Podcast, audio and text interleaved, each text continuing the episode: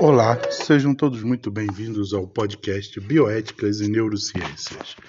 Eu sou Carlos Frederico Rodrigues, sou professor de Neurologia, Neurocirurgia e Bioética da Universidade Estadual do Oeste do Paraná.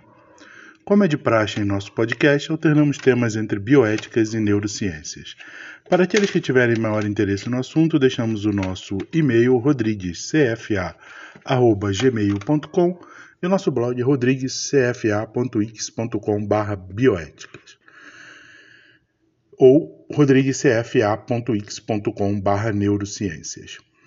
No tema da semana falaremos sobre neurônios em espelho, ou neurônios espelho. Sem mais delongas, vamos ao tema: neurônios espelho. Determinados neurônios são ativados quando você se movimenta e também quando vê outra pessoa se mover.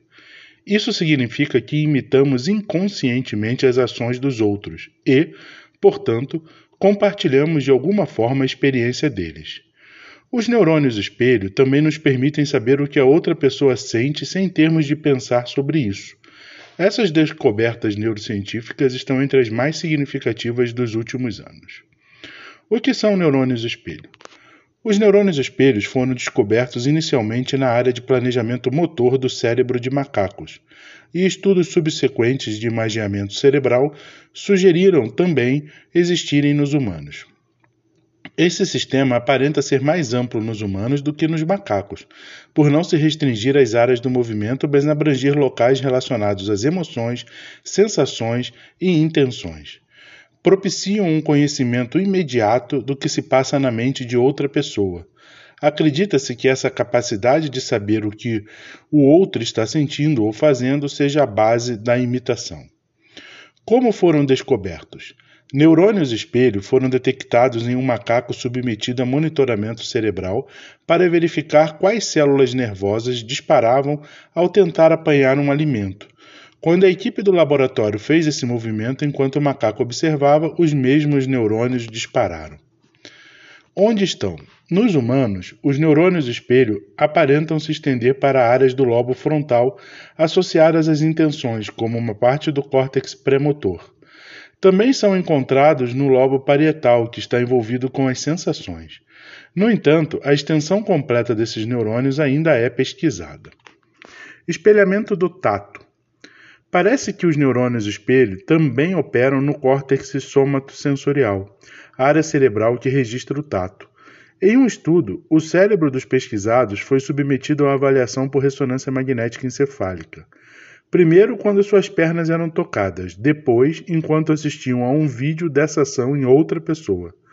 A atividade cerebral revelou que algumas partes das regiões somatosensoriais são ativadas pelo contato direto e outras pela visão de alguém sendo tocado. Um terceiro grupo é ativado tanto pelo toque como pela visão desse ato. Esses neurônios espelho, mostrados em, em todo o córtex cerebral, podem ficar, especificamente os relacionados ao tato, limitados ao hemisfério esquerdo embora ainda, se ainda haja muita discussão sobre esse fato. Espelhamento do movimento. Estudos recentes descobriram que determinada proporção ainda desconhecida de neurônios espelho torna-se ativa tanto pela movimentação quanto pela observação do movimento. Os neurônios do córtex pré-motor associados ao planejamento para movimentar as pernas são ativados quando se observa uma pessoa correr, por exemplo. Em outras palavras, ao ver alguém fazendo algo, no seu cérebro você também o faz.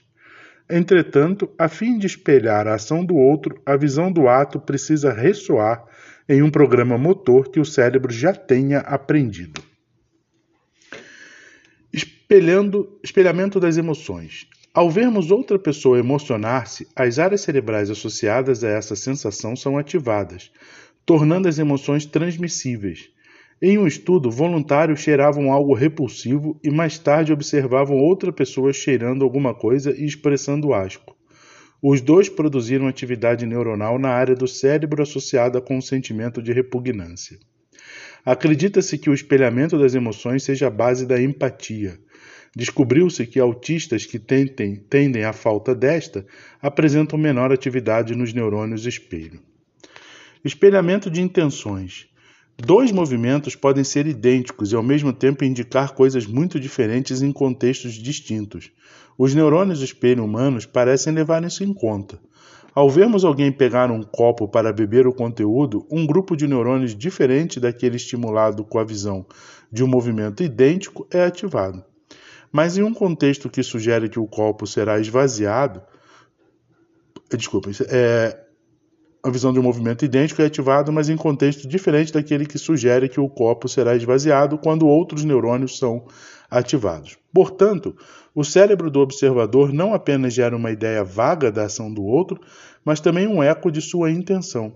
Isso nos permite vislumbrar planos alheios e seus processos de pensamento sem termos de trabalhar de forma consciente. Sabendo como se sente, para espelhar ações alheias, o cérebro precisa saber qual a sensação de fazer aquilo. Por exemplo, para espelhar movimentos de dança especializados, é preciso ter ideia de como realizá-los, mesmo que não consiga reproduzi-los com perfeição. Um assunto ainda em evolução e que ainda está em pesquisa, como vários assuntos neurológicos, mas extremamente interessantes, sobretudo quando analisamos as suas implicações na ética, no aprendizado e etc. Espero que o episódio de hoje tenha sido do interesse de todos. Eu deixo aqui um até breve, até semana que vem com um tema de bioéticas. Um forte abraço e até lá!